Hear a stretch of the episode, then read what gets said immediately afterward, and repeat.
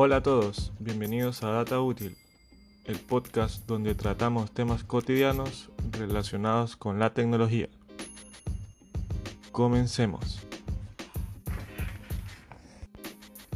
Si yo les pidiera que me den el nombre de la primera aplicación que se les viene a la mente, que se puso de moda en época de pandemia, ¿cuál sería? 3, 2, 1. Tal vez Zoom, tal vez TikTok, tal vez Uber Eats o alguna otra, tal vez de algún videojuego, Microsoft Teams. Pues si dijeron una de estas, pues está en lo correcto.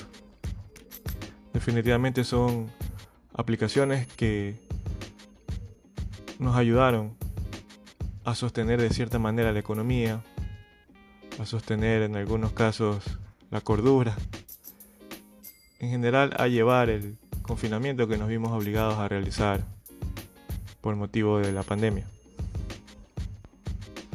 Pues la idea de este episodio es hablar de un poquito de estas aplicaciones, conocerlas un poquito más a detalle.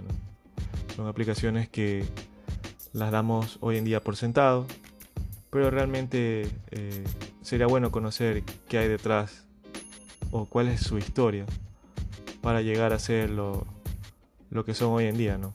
Cómo comenzaron, eh, cuál fue su camino y cómo llegaron a ser indispensables a día de hoy. Entonces, comencemos por el caso más sonado. El creador de Zoom, Eric Yuan. Que pese a que muchas empresas quebraron por esta pandemia, pues este aplicativo, el creador de este aplicativo, se hizo multimillonario. Para conocer un poquito quién es Eric Yuan, eh,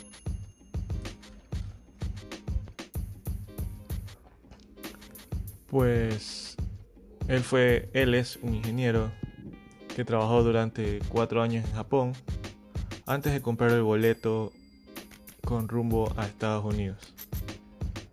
¿A dónde fue, dirán ustedes? Pues a donde los sueños se cumplen hoy en día, Silicon Valley. Trabajó como programador en la firma Webex durante una década y a posterior esta empresa fue adquirida por Cisco, donde él llegó a convertirse en vicepresidente de ingeniería en esta compañía. Ahora, y bueno, ¿y cómo se le ocurrió la idea?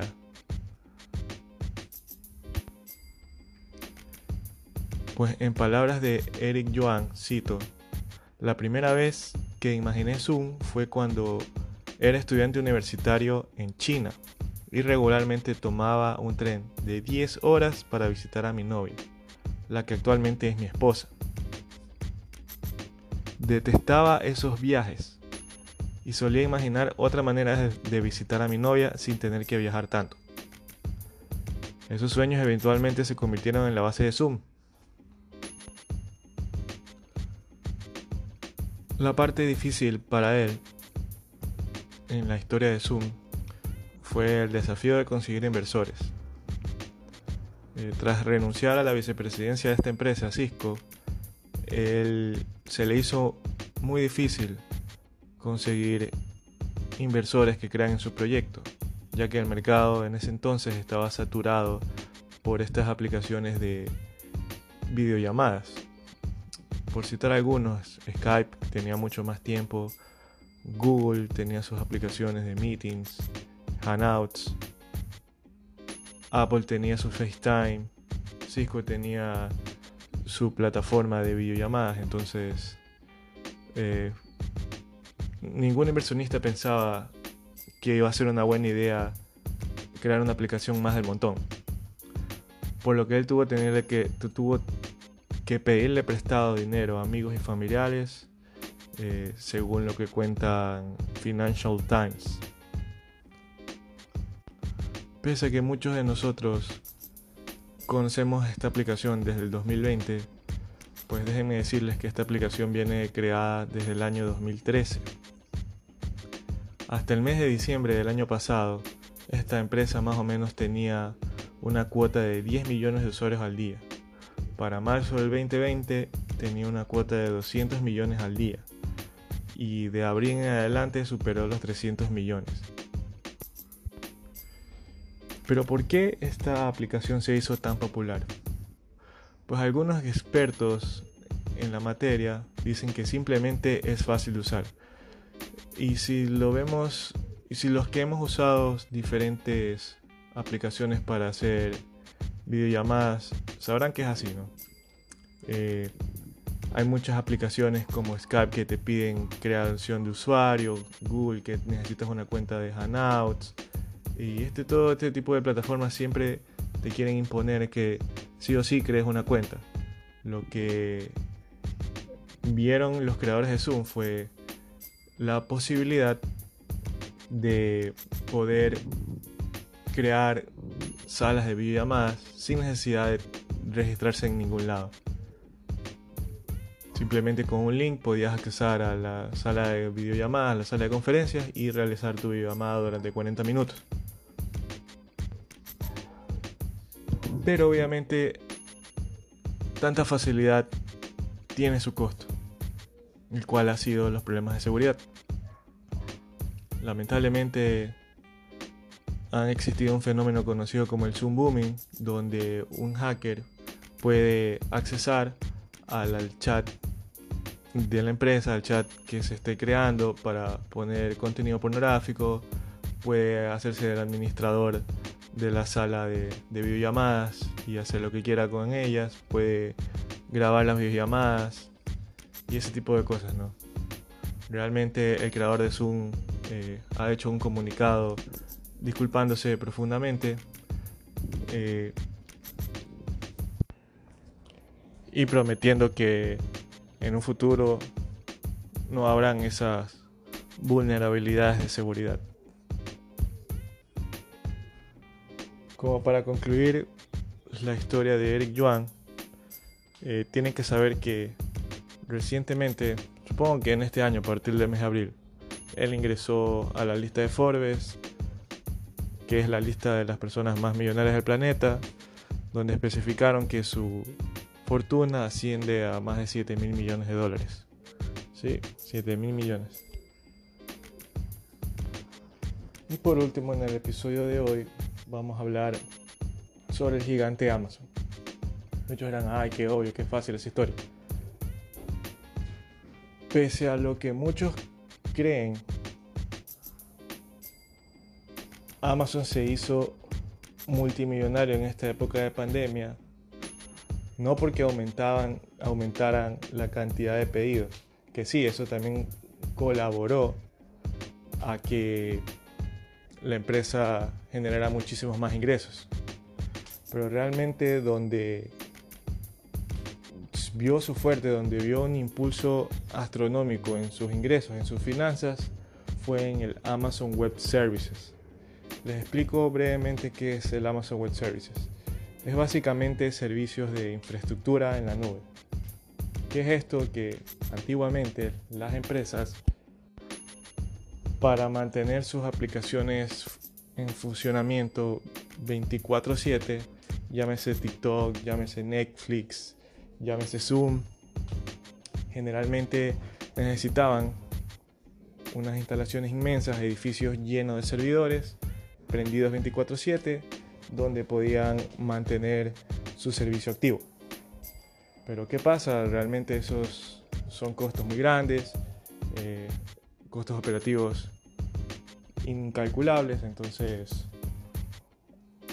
Amazon vio una oportunidad de negocio debido a la cantidad o al poder adquisitivo que tenía y ahora él brinda ese tipo de servicios a las empresas para que contraten poder de hardware, básicamente hardware, ¿no? Entonces, como la humanidad en esta época de confinamiento se vio obligada a usar aplicativos con servicio en la nube, pues se imaginarán en cuánto creció económicamente esta empresa. sabemos que Jeff Bezos, el dueño de Amazon, es uno de los hombres más millonarios del mundo. Y para los que no conocían, pues sí, es uno de los top 5, si no me equivoco, más millonarios del mundo, de los que se sabe. Eh, para un poquito, para conocer la historia de Jeff Bezos, eh, para los que no conocen, Amazon comenzó como una simple página web que vendía libros en línea. Tenía una biblioteca de libros y comenzó a despachar sus libros en el garaje. Dentro de un garaje montó una maquinita, se creó una página web y literalmente comenzó a vender libros online. Este, creció, gustó, se hizo un fenómeno mundial y es el titán que conocemos hoy en día. Una empresa que básicamente es dueña del 90% o un porcentaje similar de las compras en líneas a nivel global. Y como esta historia, hay muchísimas más historias eh, que me gustaría tocar en futuras ocasiones. Pero por el momento lo vamos a dejar por ahí. Eh, a lo que quería llegar con todo esto es que mucha gente se quejó, me incluyo, del confinamiento durante esta época de pandemia. Eh, y da por sentada muchas cosas, ¿no?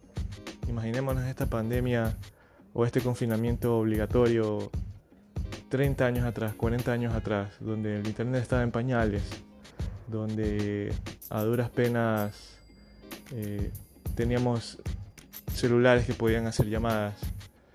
¿Cómo hubiera afectado esto la economía mundial? Imagínense una empresa trabajando sin correo electrónico, una empresa sin poder este, darle las facilidades a sus empleados, trabajar desde casa, sin los TeamViewer, sin las VPN.